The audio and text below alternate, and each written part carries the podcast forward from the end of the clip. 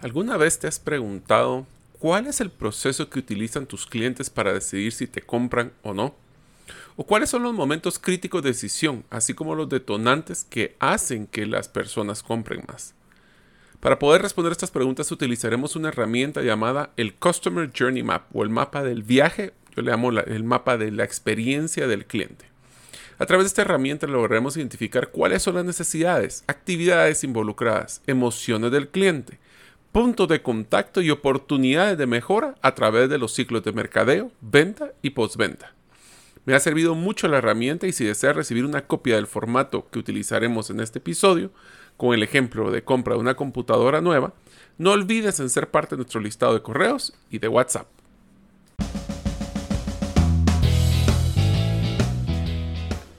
Bienvenidos al podcast Gerente de los Sueños, donde le brindamos las herramientas prácticas, competencias e inspiración para que los líderes de impacto cumplan sus sueños.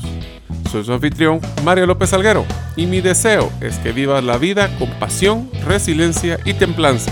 Bienvenidos.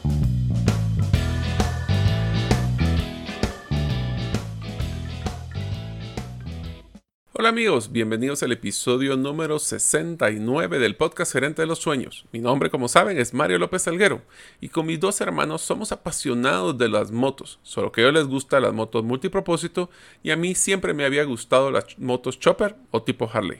Después de un accidente, realmente no sé si voy a lograr montar moto nuevo, pero espero que sí. Deseo agradecerte que nos escuches el día de hoy. Si todavía no eres parte de la comunidad de los sueños, puedes hacerlo suscribiéndote a nuestros correos electrónicos, ingresando a la página gerentedelosueños.com o a través de un listado de difusión de WhatsApp enviando tu nombre al más 502 más 502 para aquellos que nos escuchan en los más de 32 países fuera de las fronteras de Guatemala y el número celular 5017 1018. Repito, 5017 1018. Si no lograste participar en el taller digital Cómo transformar tu página web a una herramienta de ventas en tan solo una hora, puedes encontrar la grabación en la página web gerentedelosueños.com o en el canal de YouTube de Gerente de los Sueños. Hablamos de cuál era la estructura de la página que realmente vende y no solo informa. Qué, secciones debe de tener para que así motivemos el proceso de venta y cuáles son los mensajes claves para que tus clientes se animen a comprar. Espero que te sea de mucho valor. Hola amigos, bienvenidos al nuevo episodio del podcast Gerente de los Sueños. Esta vez vamos a hablar de una herramienta que he utilizado para poder hacer mapas de la experiencia o del viaje de un cliente al proceso de compra de cualquiera de nuestras empresas. Esto funciona tanto como para empresas de productos como de servicios. Lo importante del mapa o el Customer Journey es que vamos a poder identificar cuáles son los pasos claves que utiliza el cliente así como su experiencia y sus emociones que motivan o no motivan la compra de nuestros productos y servicios. Eh, vamos a empezar hablando con qué es el Customer Journey o qué es esta, esta guía o ruta o viaje del cliente y vamos a terminar explicando la, pues, el formato que se utiliza para poder diagramarlo. Quiero hacer mención de que estos formatos pueden ser cambiados a las necesidades, inclusive al final del episodio hablaremos de algunos variaciones que he encontrado de este diseño que vale la pena que ustedes consideren a la hora de hacer su ruta. Así que si están listos para comprender a su cliente, vamos a empezar eh, ahora. Para simplificar el proceso del Customer Journey, vamos a empezar con las dos puntas de un proceso de venta. La primera punta es la necesidad que tiene un cliente para poder eh, iniciar esa búsqueda de una solución que tiene su problema. Esto le llaman pain points o su área de dolor, no porque le duele físicamente, es porque necesita solucionar el problema y terminará con no solo el proceso de venta o de producto o de servicio, sino que vamos a terminar con el tema de retención porque lo que vamos a buscar no es solo ventas, sino lo que deseamos es conseguir clientes para largo plazo que quieran comprar de nuevo y promovernos. Es un proceso que puede ser corto como unos minutos o puede ser tan largo como pueden ser semanas o meses. Eh, voy a hacer dos ejemplos rápidos. Uno puede ser cuando utilizamos una plataforma de e-commerce y las personas pueden tomar una decisión relativamente entre 5 a 10 minutos versus por ejemplo, la venta de un vehículo, que la toma de decisiones puede ser de 3 a 6 meses. Cada uno de ellos tiene longitudes diferentes, mas sin embargo, el proceso se puede mapear en la misma estructura. También recomiendo utilizar esta plataforma para cuando deseamos hacer un nuevo producto o servicio y deseamos utilizar lo que llaman el customer persona o el estereotipo del cliente, donde lo que vamos a definir es cuál es el cliente idóneo para este producto o servicio y vamos a suponer, porque ahí si no vemos, tenemos una experiencia para poder definir cuál es la realidad, cómo debería de ser esta persona a nivel de nivel socioeconómico, perfil, hombre, mujer, edad, ubicación geográfica, etcétera, etcétera. La idea es que sea un estereotipo del cliente ideal y a través de él vamos a soñar cómo sería la experiencia de dicho cliente. El mapa inicia con los tres grandes ciclos en el proceso de adquisición de un producto y servicio. Estamos hablando del proceso de mercadeo, el proceso de venta y el proceso de retención o lealtad. El primer parte o proceso que incluye mercadeo tiene dos grandes fases. Es el del conocimiento del cliente, donde nosotros estamos como clientes eh, haciendo, pues tenemos una necesidad y vamos a empezar a buscar dónde podemos encontrar esas soluciones. El segundo es consideración, donde ya encontramos posiblemente no solo una, sino varias opciones, le hace nuestro producto o servicio versus la competencia, eh, para poder tomar una decisión. Una vez que empezamos ya el proceso de venta, empieza la, subdivisión de compra, donde el cliente toma la decisión de cuál es el producto o servicio que le llama la atención. El de servicio o implementación, que es donde ya utiliza el producto o servicio eh, y eso puede tener varias consideraciones desde soporte hasta el tema de cómo, eh, por ejemplo, si es un producto físico, cómo lo instala. Y finalmente el último grupo es el de lealtad, donde nos tenemos que cerrar el círculo. Miren, si hay una de las partes que más eh, las personas dejan olvidadas, es el tema de cómo cerrar los círculos, donde los clientes van a poder eh, no solo, por ejemplo, retroalimentar a la empresa cuál fue su experiencia, sino cómo la puede compartir y cómo nosotros le podemos recordar dicha experiencia al cliente para que vuelva a comprar con nosotros. Una vez que tenemos esto, mirámoslo como que fueran las columnas del, diseño y en la parte de las eh, filas vamos a utilizar, aquí sí voy a utilizar solo 5, eh, pero existen muchas más eh, la primera es, vamos a definir cuál es, para todo esto vamos a utilizar un ejemplo de una compra de una computadora nueva, así que sí, está ahorita solo estoy explicando la estructura, pero vamos a hacer un ejemplo dinámico. En el caso de las filas, vamos a empezar con tres, cinco grandes filas. La primera es, ¿cuál es la necesidad importante que tiene el cliente en cada una de las etapas? ¿Cuál es la necesidad que tiene en el momento que está eh, buscando la solución de su necesidad o de conocimiento?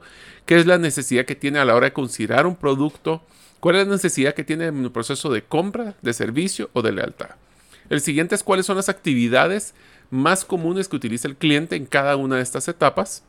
Buscar, evaluar, considerar, apachar eh, o recibir eh, estas actividades que se utilizan. Después, y este es uno de los más interesantes, ¿cuáles son las emociones que está viviendo el cliente en cada una de las etapas. Esto es sumamente importante porque recuerden que muchas de las compras son emocionales y aún las que son prolongadas, eh, puede ser que hagamos muchos análisis, pero al final del día las personas compran cuando se sienten contentas de su compra, le hace una emoción. Entonces podemos utilizar en las emociones una línea donde podemos hablar de cuáles son las emociones positivas o negativas que puede manejar el cliente en cada una de estas etapas. El siguiente fila es, este es uno de los que a mí me encanta, es los puntos de contacto, que es donde tiene la interacción el cliente con nuestra empresa. Aquí voy a utilizar también una metodología que se utiliza en Six Sigma que se llama C2Q, que se llaman momentos críticos de calidad. ¿Qué quiere decir los momentos críticos de calidad? Estos son las interacciones o los puntos de contacto donde el cliente se enamora o se desenamora de un producto o servicio. ¿Esto qué quiere decir? Es los lugares donde nosotros hacemos la diferencia para que el cliente siga con nosotros o pare su proceso de evaluación o de compra con nosotros. Esto lo, lo voy a poner un ejemplo que no tiene que ver con producto o servicio, pero es un momento muy crítico de calidad en el mapa de la experiencia del cliente de una nueva contratación. El primer día de trabajo, ese es un momento crítico de calidad, porque va a poder evidenciar todo lo que nosotros les dijimos eh, o investigaron en Internet de la empresa. ¿Será que los valores se viven? ¿Será que somos bien atendidos? ¿O será que lo que vamos a recibir es un momento donde el, jefe está muy ocupado, no nos atiende, nos atiende tarde? Después le dice, váyase a sentar a la par de otra persona para ver si aprende lo que es el trabajo. Eso es lo que llamo yo aprendizaje por osmosis. No tiene su computadora lista, no tiene su correo listo, no tiene su gafete listo. O sea, esos momentos son los del que las personas deciden, ¿será que quiero seguir en esta empresa o no? Si se dan cuenta, acabo de mencionar que también este mismo mapa lo podemos utilizar para hacer mapeo de la experiencia del cliente interno. Y eso también se los recomiendo que lo utilicen. Yo lo utilicé mucho para hacer mapas de la experiencia de los colaboradores en las diferentes etapas dentro de la organización. Y finalmente tenemos la última fila, que es la fila de las oportunidades, que es donde vamos a evaluar cuáles son esos momentos críticos que están generando una emoción negativa, donde nosotros podemos cambiarla a una positiva realizando a veces cosas muy sencillas, como lo que son cambios en la experiencia del usuario con una página web. Entonces, repito, solo columnas, están cinco columnas y eh, que son conocimiento, consideración, compra, servicio y lealtad. Y abajo tenemos filas que son las necesidades, actividades, emociones, puntos de contacto o momentos críticos de calidad y oportunidades. Es una matriz que ustedes pueden diseñar. Eh, les voy a mencionar que existen algunas de las de los mapas que he evaluado que adicional, pueden adicionar varias filas más. Uno de los más comunes es que se coloca qué departamentos y cuántos departamentos están involucrados en cada una de estas etapas. Eh, no departamentos formales como mercadeo, ventas, contabilidad, producción, etcétera. Entonces tenemos, podemos colocar cuáles son estas consideraciones y también podemos utilizar procesos como filas. Al final es como nosotros queremos evidenciar y cómo mejor presentamos la experiencia del cliente en cada etapa. Vamos a utilizar un ejemplo para poder ejemplificar, valga la redundancia, este concepto de la mapa del cliente, donde vamos a utilizar a una persona que quiere eh, comprar una nueva computadora. ¿Cuál es la necesidad? Pues en el momento de conocimiento, vamos a utilizar la primera columna, en el momento de conocimiento, la necesidad es que una persona desea comprar una nueva computadora. Por supuesto, tiene ciertas características esa computadora que desea eh, pues buscar o puede ser que lo busque a nivel general. ¿Qué es lo que va a hacer como actividad? Pues lo primero es que puede ser que haya encontrado un banner en Google que nosotros habíamos pues publicado o puede entrar en Google y poner computadoras Guatemala o computadoras el país que ustedes nos estén escuchando. Y la pregunta interesante es, ¿qué es lo que le aparece, qué es lo primero que les aparece, cuáles son las palabras claves que puede buscar, computadora con un procesador Pentium, computadoras para diseño, computadoras para gaming. Entonces tenemos que considerar, por eso es tan importante tener eh, la persona bien clara o eh, lo que podemos hacer, que sería lo mejor, más efectivo, es que si ya tenemos clientes, es experimentar el proceso de compra con él. Yo recuerdo muy bien una historia que contaron de un software llamado Quicken. Quicken es un software que utilizan para poder hacer eh, un sistema de manejo de contabilidad personal. Y la verdad es de que era un procesador de transacciones que era muy eficiente, la verdad. Pero su experiencia del usuario no era la mejor, inclusive se lo estaba comiendo la competencia. Y lo que hicieron, aunque no lo crean, era una cosa muy sencilla. Pusieron a sus desarrolladores a la par de clientes de confianza a que vivieran la experiencia del usuario y mapearon en uno de estos mapas cuáles eran esos detonantes que decían que les llamaba mucho la atención, que les gustaba y cuáles eran los detonantes que generaban las insatisfacciones. Con esto hicieron un plan de mejora y pues Quicken eh, generó un incremento en su, en su participación de mercado y en sus ventas sustancial porque conocieron al cliente. Entonces aquí hay dos versiones que estamos hablando. Puede ser que, estemos hablando de una persona donde, por ejemplo, una persona, una eh, persona le llamo, pero también es el persona en inglés. Eh, cuál es el perfil del cliente idóneo. Entonces vamos a hacer un poquito de ejercicio mental. Pensemos que es un joven diseñador gráfico eh, que está estudiando su segundo año en la universidad, le gusta empezar a hacer ahorita diseños básicos de Photoshop o de algún software de, computadora, eh, que quiere utilizar fotografía, que va a empezar a hacer un poquito de 3D así de específico, que les gusta tomar café, que le gusta compartir con sus amigos. O sea, podemos ser tan específicos como quisiéramos. Eh, obviamente, si tenemos esta persona, podemos buscar el nombre de uno de nuestros clientes actuales que tiene esas características. Entonces, supongamos que quiere hacer este en primero de conocimiento.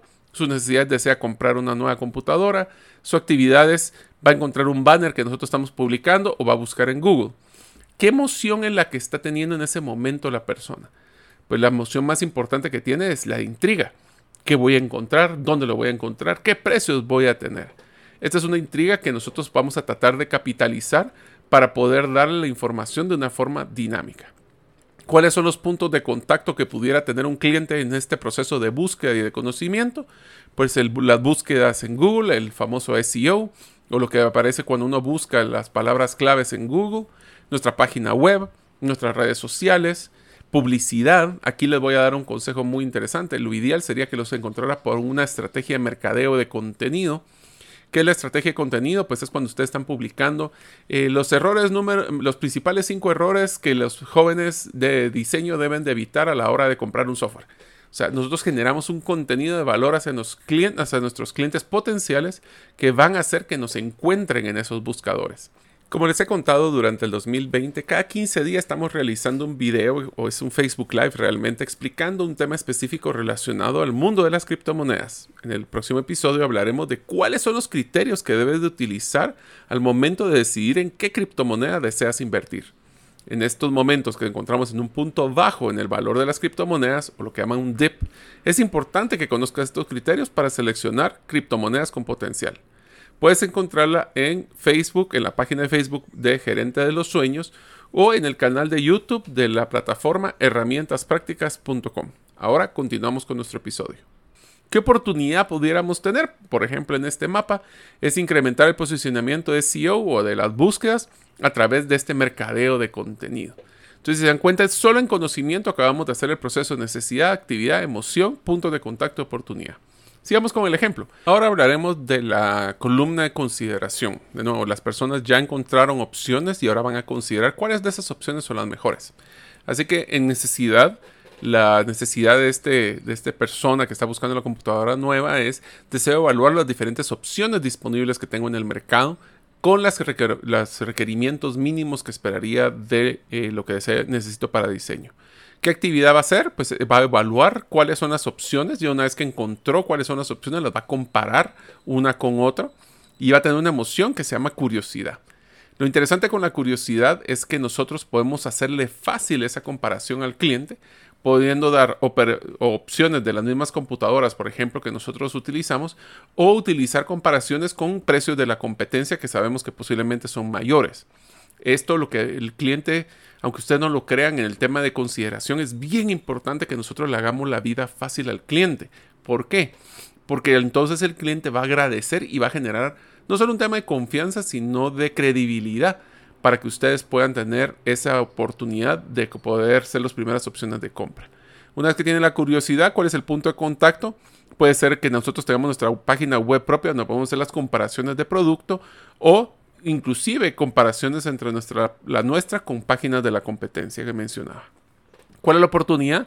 Crear un sistema de comparación más eficiente y que tenga llamados a la acción. Si esta es la computadora que te gusta, cómprala aquí. Si quieres que estos beneficios o configuraciones, cómpralo aquí. Tenemos que recalcar constantemente ese eh, llamado a la acción. En el proceso de ahora de compra, la columna de compra, pues cuál es la necesidad es que desea comprar eh, todo esto por internet y que necesita que se le entreguen en su casa yo sé, estamos haciendo un ejemplo hipotético, pero es que así es como tenemos que ir entrando a ver cuál es el proceso real de nuestro cliente o el de teoría de un cliente potencial. Entonces él quiere comprar en internet que se lo vayan a dejar a su casa. ¿Qué actividades va a hacer? Va a entrar a la plataforma de e-commerce que tengamos. En ese momento, ¿cuál es la emoción que tiene el cliente? Es de emoción porque ya está haciendo el proceso de compra de su computadora nueva. Eh, ¿Qué son los puntos de contactos? Pues ahí principalmente nuestra plataforma de e-commerce. He encontrado que en estas plataformas uno de los errores más grandes que se tiene es que son muy complicadas para hacer el proceso de compra. Eh, hay un estándar que yo les recomiendo y que busquen en su plataforma de compra en internet. Es que nadie debería tardarse más de tres pasos. Tres pasos es seleccionar producto, escoger su medio de pago y comprar. Si tiene más que esos, el cliente puede ser que se desespere y que vaya con otro competidor. Así que ¿cuál es la oportunidad? Pues minimizar los pasos para incrementar el indicador de cierre de los clientes. Vamos a la siguiente etapa, donde ya es un proceso de servicio. Entonces imaginemos que ya el cliente compró la computadora. Lo que espera primero y más importante del proceso de apachar, comprar, es recibir una confirmación de la entrega y cualquier tipo de soporte de dudas. Ahí tenemos áreas de oportunidad que me acabo de, inventar ahorita con este proceso. Es, eh, por ejemplo, ahí sería interesantísimo empezar a mandarle videos de instalación, videos de accesorios o, o promociones porque el cliente sabe que va a recibir esta computadora y qué mejor que saber qué puede hacer con ella y qué más cosas le podría incluir. ¿Qué actividades puedes tener? Una actividad que genere una emoción negativa es no recibir el correo de su orden y del soporte de la computadora. lo cual le puede generar un enojo y hasta ansia. Esto es el punto de contacto, pues es el punto de contacto que estaría generando ese correo. Puede ser un sistema de gestiones de clientes o lo que se llama un CRM, pero también un proceso de un sistema contable o un RP para confirmar dicha compra. Definitivamente, ¿cuál es la oportunidad? Esto estamos hablando como que si existe ese problema en una vida real. Obviamente no solo tenemos que mapear el sueño ideal del proceso, sino que también tenemos que mapear todos los potenciales problemas que pudiera tener el cliente, ya sean reales o hipotéticos. ¿Qué oportunidad tenemos ahí? validar que el correo de confirmación se envíe a no más tardar 10 minutos de la compra. Eso se puede hacer a través del sistema, se puede hacer a través de una validación inclusive manual, pero lo interesante es de que acabamos de evidenciar un punto de contacto crítico para que el cliente llegue y dice no recibí la confirmación, aquí algo pasó, puedo cancelar mi orden. Finalmente cerramos con la última columna que es el de lealtad. Entonces hablamos, por ejemplo, la qué necesidad. Si el cliente está sumamente contento con su computadora, le ha ido muy bien al cierto tiempo, usualmente estamos hablando de un par de meses máximo, vamos a hacer un proceso donde el cliente tiene una necesidad de querer compartir su experiencia, especialmente cuando están muy contentos es el mejor momento para poder pedirles que compartan esa experiencia. ¿Qué actividades van a realizar? Pues contra la entrega recibe un correo para evaluar su experiencia, puede ser a los meses o dos meses. Eh, si realmente su emoción es de alegría, y ahí es donde tenemos que validar si es positivo o negativo, cuáles son los puntos de contacto que generan positivos y negativos emociones. Puede ser que sea el sistema automatizado, el mismo de gestión de clientes o CRM, o el sistema de manejo de correos electrónicos automatizado. ¿Qué la oportunidad? Pues recalcar los atributos y la emoción positiva que tiene el producto antes de pedir la reseña. ¿Se dan cuenta? Estamos haciendo mapas de ciertos momentos de críticos de la experiencia del cliente. ¿Por qué es tan importante esto? Porque este mapa lo que nos va a enseñar es dónde están las áreas de oportunidad, dónde estamos teniendo buenas emociones positivas, cuáles son donde estamos generando malas emociones negativas y podemos mapear o crear una ruta de mejora. Yo les recomiendo, mapeen el primer proceso como lo que es, si es que está ya el cliente eh, interactuando con ustedes y después pueden buscar cuáles son los momentos donde ustedes creen quieren crear una diferente experiencia que va a generar un mejor proceso de venta. Ahora, no podemos cambiar todos los procesos a la vez. Entonces, una vez que ustedes tienen el actual y el teórico o el ideal, definan prioridades de cuáles son los que mayor peso están teniendo ante los ojos del cliente Recuérdense, modelo de relevancia, no suponer preguntar, donde el cliente va a decidir o le va a poner más peso a poder hacer este cambio. Así que este es uno de los, de los eh, mapas más generales que se están utilizando y ahora vamos a hablar algunas características importantes de la identificación de estos puntos. El primero es donde tenemos que hablar de los pain points o de los momentos donde le está teniendo eh, dolor el cliente en el proceso con nosotros. Estos pueden ser frustraciones, ineficiencias, necesidades no cumplidas, problemas, falta de motivación, oportunidades perdidas y hasta costos excesivos.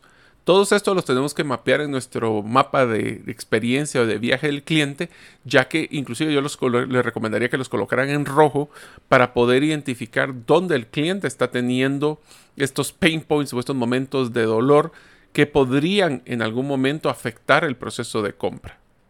Otro punto importante que tenemos que considerar en este mapa es todos los momentos que generan confusión hacia el cliente.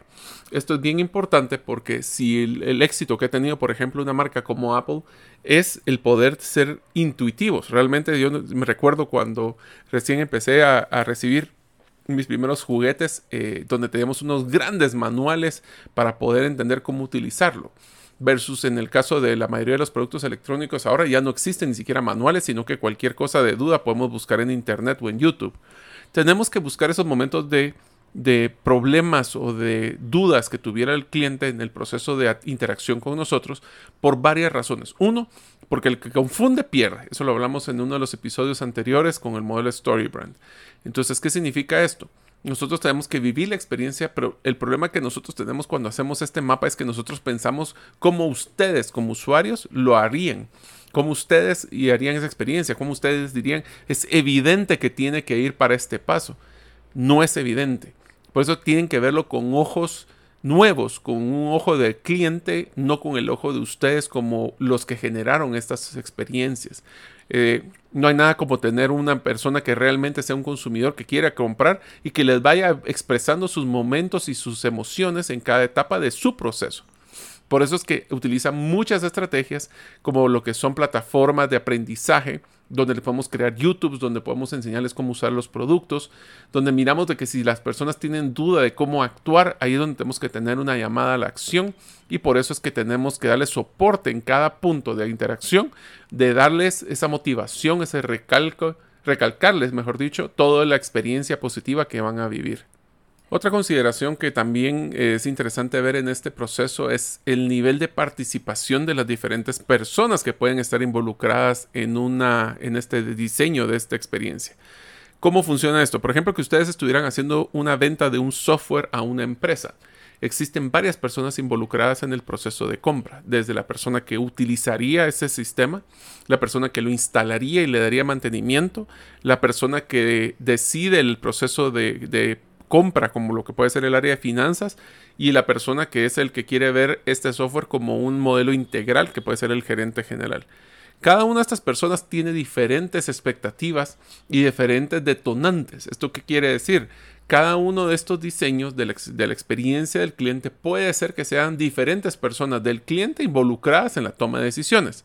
Algunos son los que dirigen el proceso eh, de, compra o de experiencia.